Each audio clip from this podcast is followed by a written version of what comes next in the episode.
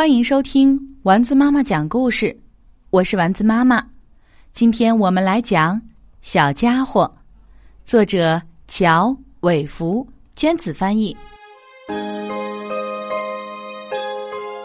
大熊走出他冬眠的洞穴，他的身旁摇摇晃晃的走着一只小熊，半睡半醒，在春天的阳光里眨着眼睛。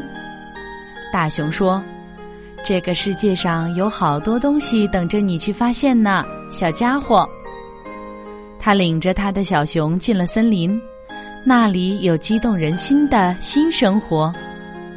我们的旅程就从这里开始，他说：“大熊教小家伙如何温柔的对待朋友，如何度过长长的夏日。”小家伙看着大熊学习如何捕鱼，如何在凉爽的森林湖里安全的游泳。大熊说：“我和你在一起呢，小家伙。”他们一起到很远的地方四处探险，用秋天成熟的浆果填饱自己饥饿的肚子。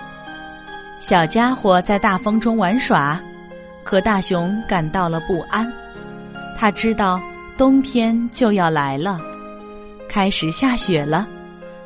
当冰冷的雪花落在地上时，大熊领着小家伙出了森林。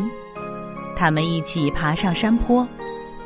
有那么一会儿，他们停下来回望他们的那片土地，现在已被大雪覆盖。风咆哮着，雪越积越深。不一会儿。大熊找到了他们原来的洞。这里有一种家的味道。在温暖的黑暗中，大熊和小家伙蜷缩在一起，等待春天的到来。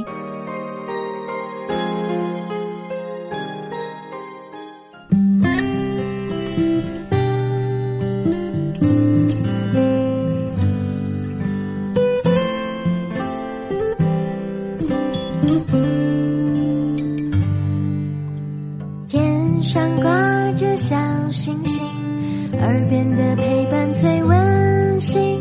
闭上眼，想象着自己住在美丽。